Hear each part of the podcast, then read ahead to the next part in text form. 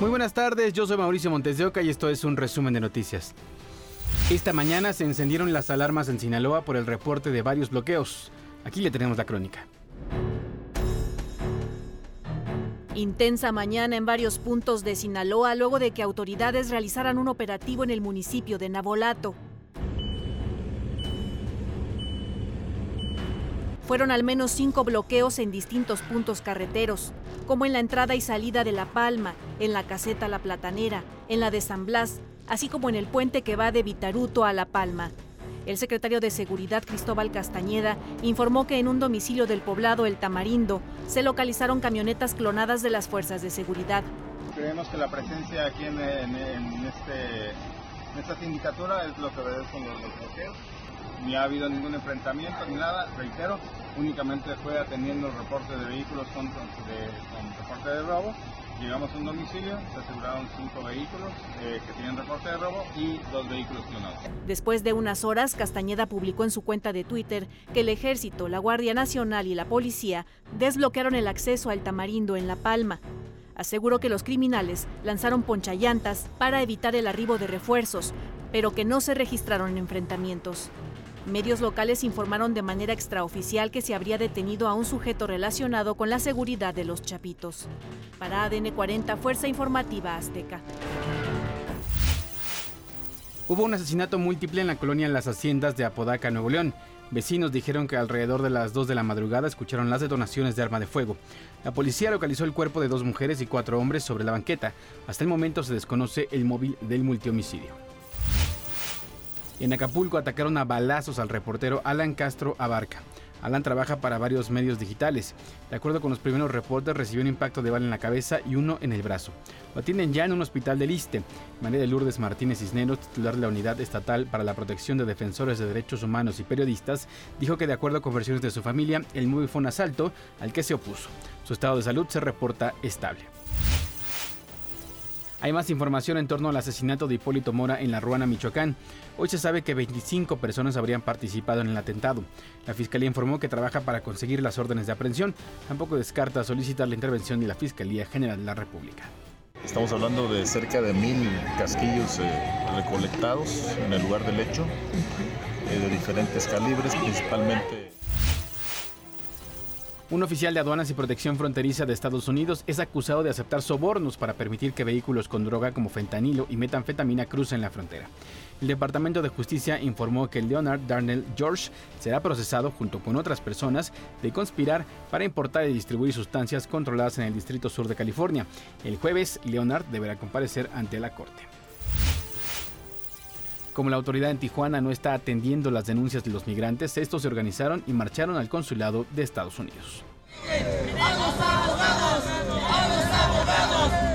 El temor crece para la comunidad migrante que se encuentra asentada en la ciudad de Tijuana en espera de lograr el sueño americano. Si no es la delincuencia, son los fraudes a los que se exponen con los polleros y ahora con ciberdelincuentes, quienes hacen de las suyas y crean páginas falsas para robar información por lo que marcharon hasta el consulado de Estados Unidos en la ciudad para pedir un alto a los fraudes y extorsiones. Soy miedo víctima de un, fraude que hemos pasado, hemos pasado y la verdad no quiero volver a pasar. Mi información es, es confidencial y pues no puedes dar tu nombre a cualquiera. Son cientos de migrantes quienes tienen el mismo temor, el ser defraudados y así no poder lograr el sueño americano queremos que se, queremos que se investigue todo eso, porque estamos pidiendo todo legal y lo que queremos son citas, pero citas legales, como lo hemos dicho al principio. Nosotros queremos pasar legalmente, legalmente, porque para la corrupción pasaríamos por el cerro, pero nosotros no buscamos eso, nosotros queremos pasar a un país donde vamos a ir ordenadamente, donde estamos pidiendo el asilo ordenadamente. Da miedo que ocupen nuestra información para que pueden hacer este, por cambio de dinero para otras personas que por lo tanto pueden estar en sus casas, no como nosotros venimos desde lejos y estamos aquí presentes. Y pues la mera verdad, este, ese, es, mi temor más grande porque pues yo vengo con mi familia. Por su parte, el representante del albergue migrante Agape señaló que ya han sido varios los migrantes que han sufrido fraudes a través de dichas páginas siendo así que ahora se muestran más vulnerables. Muchas personas se están metiendo ahí. Ahorita tenemos el problema, si usted va al Facebook, hay un montón que dicen CBP1 y el logo que dice CBP1, este, están tomando el logotipo del CBP1. Por ejemplo, yo puedo hacer un Facebook y que diga CBP1, entonces los inmigrantes se confunden y piensan que es CBP1, que son las autoridades de Estados Unidos. No, Asimismo, autoridades de migración señalaron que solamente existe una página oficial para comenzar el trámite de asilo humanitario y exhortan a los migrantes a estar bien informados y no dar su información a cualquier persona o página que no cuente con una licencia oficial. Por imágenes de Max Romero, Alejandra Camarena, Fuerza Informativa Azteca. Queremos que investiguen. Esta tarde comerciantes agredieron a policías municipales cuando intentaban encapsularlos para que quitaran el bloqueo al acceso de Pátzcuaro, Michoacán. Hoy en la madrugada autoridades clausuraron el mercado municipal, lo que desató el enojo de los comerciantes. El gobierno de Michoacán dijo que era un lugar peligroso y mencionó que los comerciantes serán trasladados a otras zonas mientras se construye un nuevo inmueble.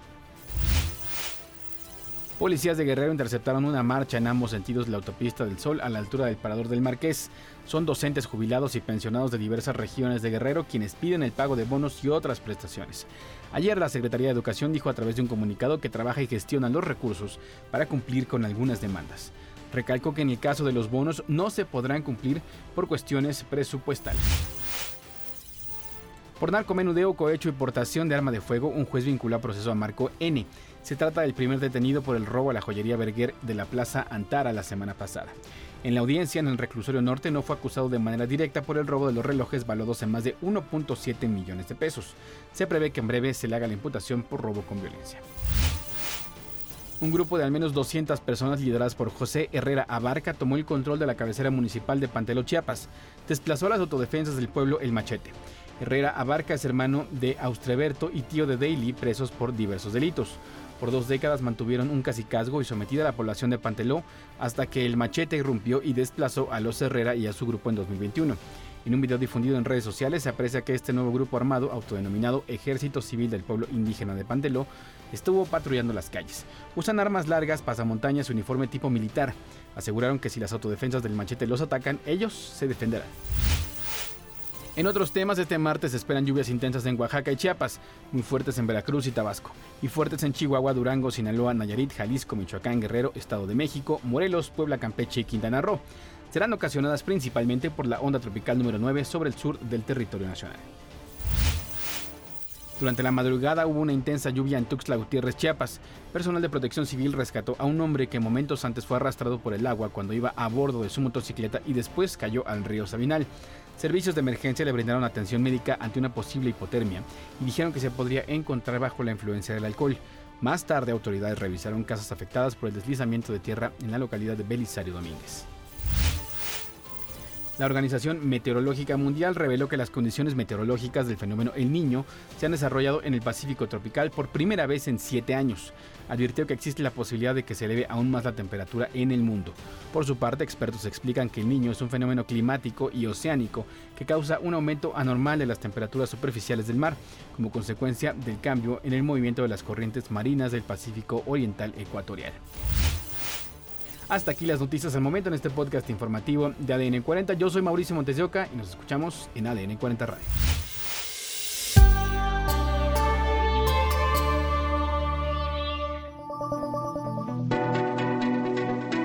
Este podcast es presentado por VAS, la super app que te ofrece muchas y nuevas formas de pagar todo lo que quieras con tu celular.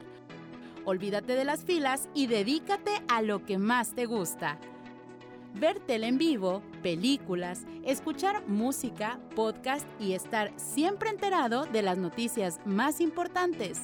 Todo en un mismo lugar. Vas, la super app, con todo.